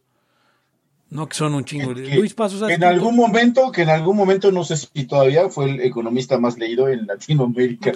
Claro, no, y Luis Pasos escribe más libros de los que ha leído. Y está cabrón. Y, gran, gran, gran liberal, en, en el verdadero sentido, o sea, un, un liberal de verdad. Luis Pasos. Em, Tengo, tengo una, una oferta que hacerle a, a, a- los escuchas. dime. Se cruza por mi Facebook un eh, taller de nudes para vatos. Ay, güey. Este, dos sesiones, 11 y 18 de septiembre. Sí, sí, sí. Y dice aquí, cuota de recuperación 50 pesos, invertido, invertido por algún güey, activista por los derechos sexuales y reproductivos. Y, y dice cupo lleno. Eh, o sea, se, se saca una, una estadística del, de la axila que dices, ¿sabías que México es de los primeros tres lugares donde más se practica el sexteo en Latinoamérica? Supongo que es una forma fancy de decir, es uno de los tres países más Yo poblados. les de mandé, yo les mandé una imagen apenas donde están arrobando a, a- A Max. sí. Y como, y como tus padres, Max, porque acuérdense que este, decía Max que este es el, el podcast de, de- de papás de Max Carranza. Y, y como tus padres te prohibimos hacer un taller de nudes para vatos. Eh, prohibido. Y dice ahí, señores, las fotos de sus nepes dan hueva. Descubran su erotismo y compártalo con consentimiento. Preguntan, ¿por qué Diego Rusarín es tan pendejo? Nos, nos preguntan. Eh, yo creo que porque a la gente eso le gusta. Si, si la gente no comprara el mensaje de Diego Rusarín, Diego Rusarín tendría otro mensaje. No sé ustedes. Yo no sé lo que es un Diego Rosarín en el fondo. Es un güey que no se lava los dientes. Ah, esa es mi primera referencia de ese güey de, de. O sea, de, de lo, lo primero que escuché fue eso. Esta es muy buena. Si un automóvil con inteligencia artificial necesita atropellar a alguien en un choque, o sea, ya llegamos al, al momento terrible en el que a huevo sí o sí tiene que atropellar a alguien, debería atropellar al motociclista que lleva casco o al ciclista que no lleva casco. Yo creo que es muy claro que debería atropellar al motociclista con casco. Em, sí. Yo también, yo también lo haría. Pepe, me, me recordaste esas, esas eh, dilemas éticos que compartimos en una organización que no existe. Ah, Ese dilema ni siquiera es, ese dilema ni siquiera es ético y ya salió en Yo Robot. No, pero yo les tengo, eh, para cerrar este programa, a, a no ser que ustedes quieran continuar con otro tema, porque yo puedo seguir, y porque probablemente en la edición le moche tres minutos de, de- de- no, no mucho, ¿eh? Tres minutos de, de- de audio a este podcast. Tres minutos de Santos Mercado Bashing. Sí, o sea, porque fueron muchos minutos de Santos Mercado bashing. No, no vamos a quitar el bash a Santos Mercado, se los prometo, pero vamos a hacer que sea algo llevadero. Eh, dice Álvaro Molina, debería pegarle al ciclista aún si pudiera evitarlo. No encuentro el- los maravillosos este, conundrums morales que, que- que presentábamos ante la organización que no existe. No es un debate, vuelvo a lo mismo, y castigar al, al ser más consciente y responsable que usó casco, no es castigo por, propiamente, y no está, estamos hablando de si eres más consciente o no, pero supo- yo supongo que sería la probabilidad de que viva. ¿En qué sentido protegerte más cuando estás más, más expuesto es ser más consciente? No, no entiendo cómo aplicarías y decir que un motociclista con casco es más consciente que un, que un ciclista sin casco. Ajá. Que por cierto, los riesgos son, sí son del cielo a la tierra, ir en una En, bicicleta. que en este, en, en, en Yo Robot, eh, ese es el conflicto del cual el personaje que interpreta Will Smith, por eso odia a los robots, porque él moto. Tiene un dice, montón de años porque... sí, Sí, o sea, la, la podemos spoilear, ¿no, Eric? Sí, no, sí, ya, o sea, el- no, no estoy diciéndoles el fin. Véanla, es buena. Este, eh, tiene un accidente y cae, al- cae a un río en su automóvil y del otro lado hay una familia, creo, ¿no? Un niño, Entonces, creo. pues, este, una niña. Bueno, en la Sí. película, no sé si en el libro. Y eh, no pasa eh, nada. un, un, un robot pasa por ahí, por, ve, la- ve el accidente y, se arroja para salvarlo y salva a Will Smith a pesar de los, este, a pesar de, de la insistencia de- de- del personaje en que el robot salve a la niña. Y la justificación es que lo hace porque era el que tenía más probabilidades de vivir. O sea, es una máquina, ya. O sea, ese es el punto. Si el parámetro es evitar muertes, o sea, si el parámetro que están, eh, eh, va- van a buscar lastimar lo menos posible, ¿no? Hacer, o sea, si sabemos que si atropellas al que no trae casco lo vas a matar y al otro probablemente solo lo hieras, eh, es una cosa mucho más eh, complicado y no tiene nada que ver con el NAP. Y, y, y, y- y bueno, em, Pero fíjate cómo, cómo la- los trolley problems este, jodieron y jodieron hasta, hasta crear una situación donde sí fuera real, ¿ves?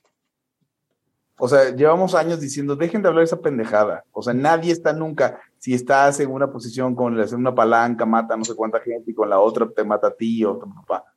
Pues ya jodieron y jodieron hasta que consiguieron una situación donde sí aplicarlo. Sí, pero ahí el problema es que ahí no hay voluntad ni nada de eso.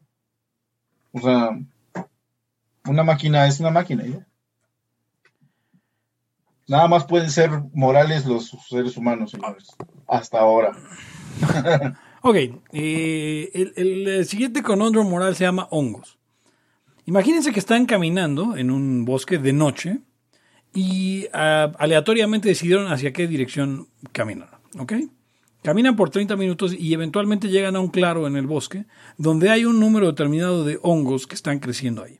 Está muy oscuro para distinguir eh, los hongos que son venenosos de los que son comestibles pero estás extremadamente hambriento.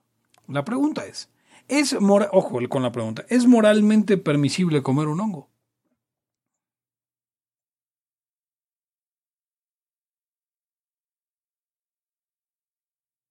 O sea, yo puedo animar a dar una respuesta, porque yo creo que esta respuesta viola, y que, que hace que haya una contradicción entre el derecho a la vida y el derecho a la libertad. Porque si tú este, eliges comer un hongo, estás usando tu derecho a la libertad en contra de tu derecho a la vida.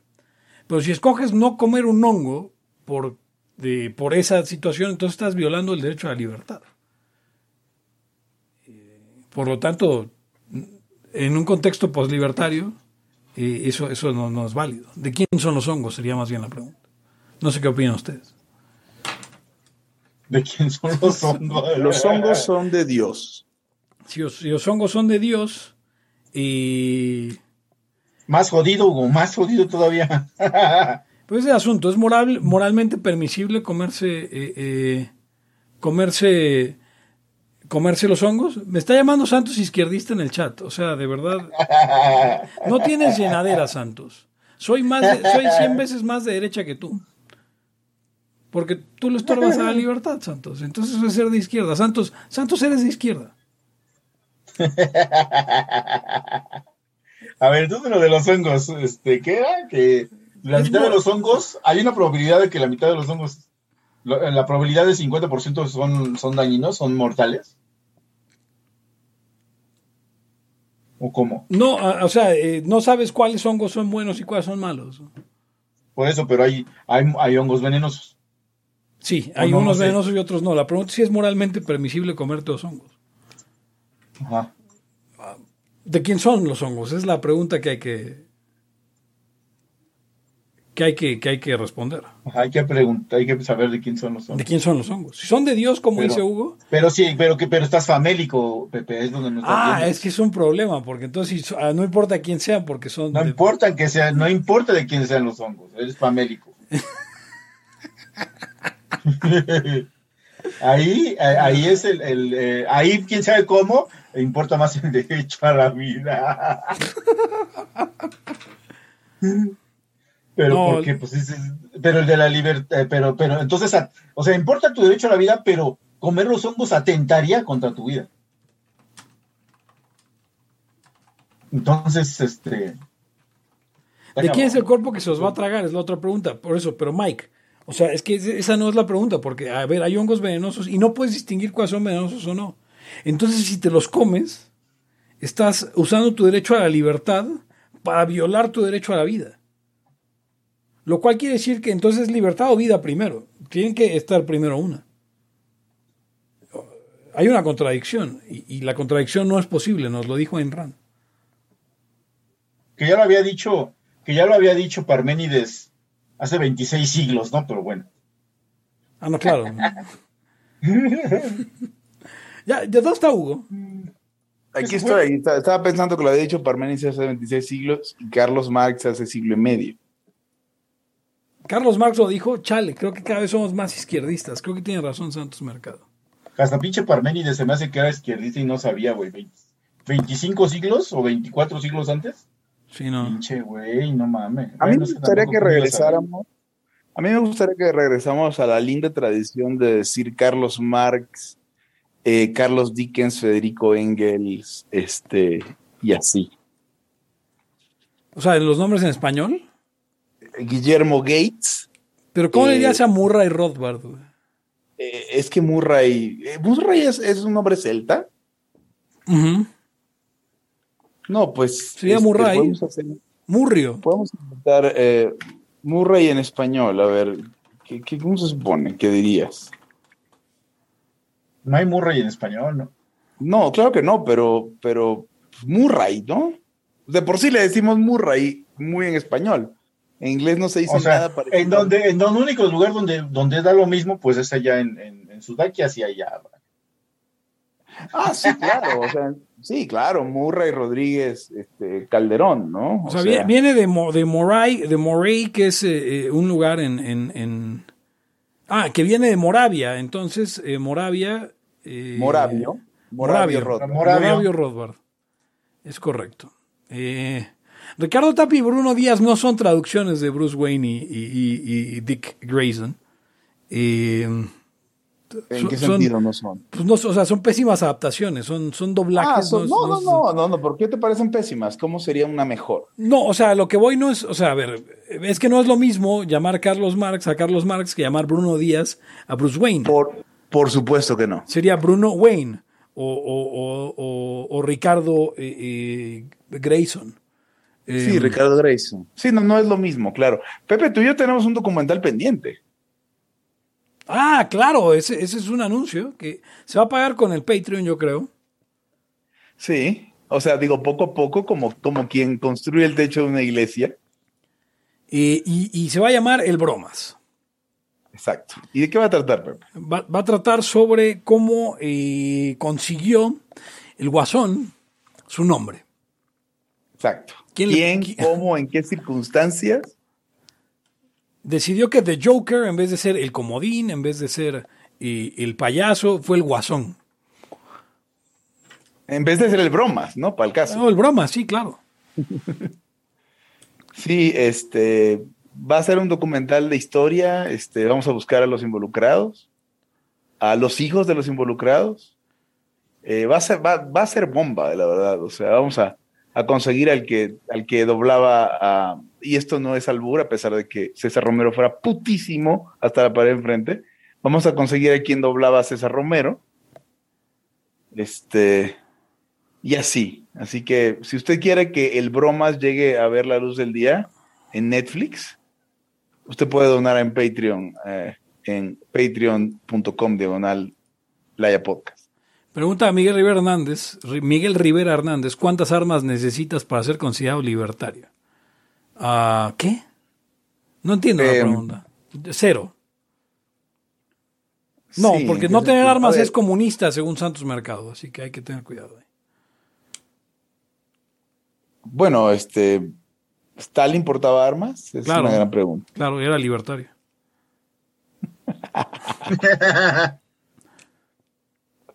No, eh, a ver, si fuera, si fuera, si esa pregunta la, la- la- la contestara mi querido Juan Fernando Carpio, te contestaría algo como un libertario en sí mismo debe ser un arma.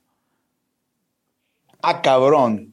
Chaneleaste a Carpio con sí, todo. sí, sí, está, está cabrón. Un, un abrazo fuerte a Carpio donde quiera que esté. Eh, Probablemente en Quito. que si el liberal enmascarado ya terminó su documental. Y pues, este, no sé, Mitch, ¿andas por ahí? Eh, Oigan, llevamos ya un buen rato al aire. eh, una hora y 37 minutos. Yo creo que podríamos ¿qué despedirnos con algo.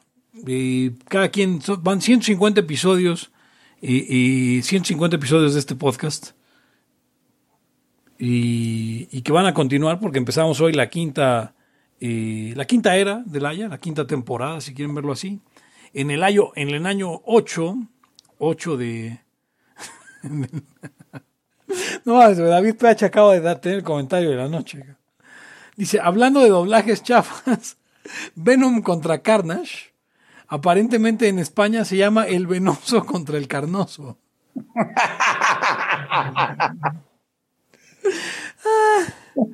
Ah, eso hasta es marxismo cultural. Es otro marxismo Eso, que. eso seguramente, eso seguramente lo, lo, lo, lo ideó un izquierdista. Sí, nomás. El venoso contra el carnoso. Oye, pero la duda es quién gana, ¿no? Habría que ver, por- por la- van a- o sea, digo, claramente David va a ir a sentarse eh, en la sala de cine. Que, que nos cuente nada más. Sí, sí, sí, claro. Este, no- Venoso contra el carnoso, parte 2, el origen del lechoso. Nos, cu-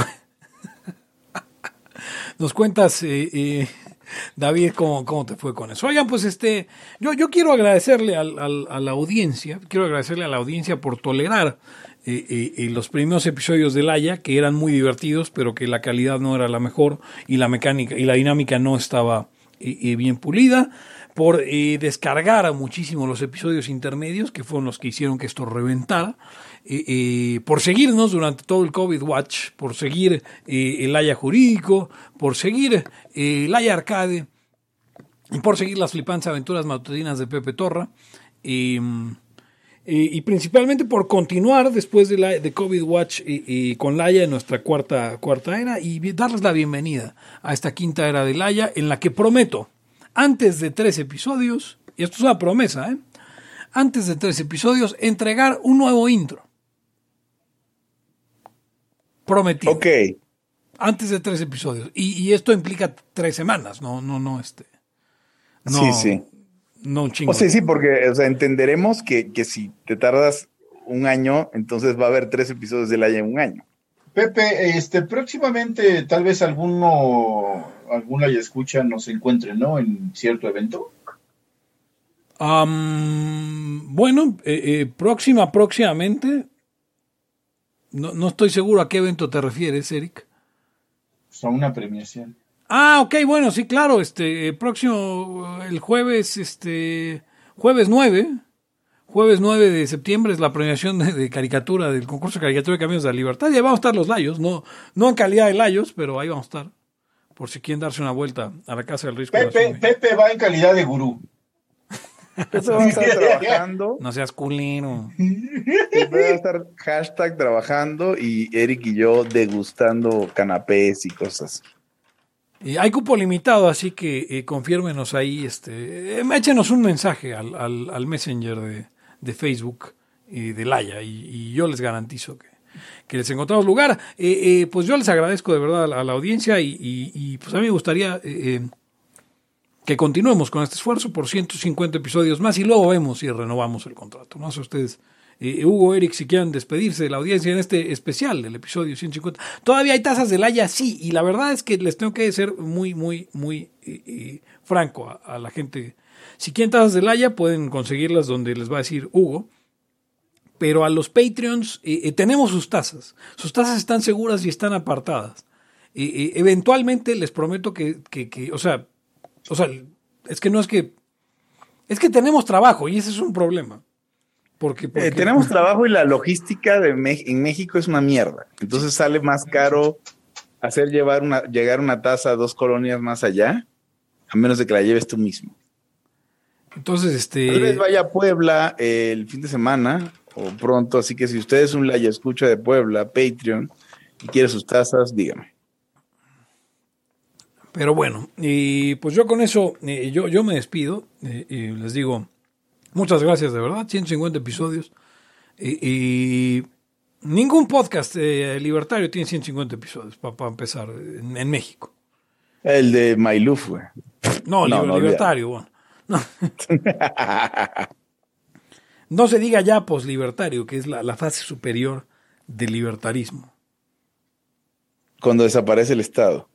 Cuando ya llevas, Cuando, no, el es cuando desaparecen los libertarios. cuando ya llevas tres años, cuando ya llevas tres años de enemas de ayahuasca intermitentes, empiezas ya a, pos, a poslibertearte. Eh, no mames, ese, ese episodio qué bueno es. ¿eh? Enemas de ayahuasca. Y- Oye, pero Pepe, eh, en nuestra nueva temporada ya no se van a llamar ninguna de, de- de nuestros temas, este, perdón, este, patrones normales, ¿no? O sea, ya no va a ser nada es cagada, ni alguien es libertario. No. Ya ahí se nos ocurrió una nueva cosa. yo creo que yo creo que podríamos eh, buscar como ponerles títulos de película española. Sí. Sí. Como mm, las flipantes aventuras de Pepe Torre. algo así Héctor, podría ser. Héctor dice, quiero, yo quiero una taza. Pero este, todavía- aparte hay tazas eh, que se pueden adquirir por una módica cantidad, ¿no? Sí, usted, uno puede ir a comprar una taza por, por una cantidad a, a- a un, y comprarse un café y un delicioso postre en Elian Repostería. ¿Todavía, Hugo? Sí, ahí están. Ahora les doy la dirección. Eh, Elian Repostería, que usted puede Esquina de Plateros con José María Velasco en San, San José Insurgentes. José María Velasco 31. Esto es en la delegación Benito Juárez en México. Y, y chequen el sitio web eh, y seguro si usted quiere eh, hacer un encargar un pastel eh, puede ahí comprar algo bastante artístico y bastante sabroso. Sí, Hugo, ¿vas a decir algo, Hugo? ¿De tu rondo pecho? No, solo que el- no, eh, quiero agradecer la audiencia. Espero poder, espero que editemos algunos de los gritos de Pepe Torra en este episodio. Eh, y les quiero agradecer porque la verdad es que esto es un esfuerzo largo. eh, de, yo que he tenido algún par de podcasts, este, como bien eh, recuerda Pepe a cada que puede, es el proyecto más largo que, he tenido junto con ustedes. Y bueno, esperemos otros 150 episodios Y gracias por tolerar lo que se escucha feo y por, por, por darnos feedback cuando nos sale medio raro. Eso es todo. Arrobo Gons. Ok, yo les... eh, pues ocho años son muchos años ya eh, para estar podcasteando. Todo empezó con, ¿y si, y qué tal que tenemos un podcast de puros anarcocapitalistas? Algo así era, ¿no? Y, y- y, pues ya estamos aquí, después de 150 episodios, más los layas perdidos que han de ser como 300. Este, entonces, eh, pues si no los escuchó, ni modo. Esos ya se quedaron ahí en la memoria y serán tradición oral, no, no escrita, ¿no? Y pues nada, eh, vamos a seguir avanzando, eh, que ya vamos a estar de lleno en el postlibertarismo. Eh, seguramente, pues, cambiará un poco las cosas por cómo ha cambiado Laia conforme hemos ido evolucionando, hemos ido haciéndonos viejos también los, los, eh, los layos. Y eh, supongo que la temporada que sigue, este, si aún estamos en, esta, en este mundo, será cuando Pepe cumpla 40 años. O sea, ahí, ahí será el, el, el- ¿Cuánto te faltan, Pepe? Ya, no tanto, ¿seis, siete? Eh, seis, güey. Seis años, ¿no? Pues hasta ahí van a ser varias temporadas. Este, y parece que vienen cosas eh, buenas para el libertarismo, el post-libertarismo to- más todavía. Y, y es una nueva etapa, así es que esténse, esténse muy, muy pendientes de todo eso. Arroba Eric Araujo M, les doy las gracias. Y con esto nos despedimos. Recuerdo que usted puede seguir al podcast en arroba, bueno, puede seguir a mí en arroba Pepe Torre en Twitter, puede seguir al podcast en arroba Laya Podcast, puede usted seguir al podcast en facebook.com diagonal Laya Podcast y puede usted seguirnos también en, bueno, donarnos unos, y, y- y- y unos de sus tan ganados centavos en patreon.com diagonal Laya Podcast y Um, ¿qué? Ah, claro, y bueno, ya con esto terminamos. No sin antes preguntarle eh, eh, una buena pregunta que hace Mike Hernández. en- Hernández. ¿Cuándo un layo se convierte en un liberchocho? No, jamás. Hasta la próxima.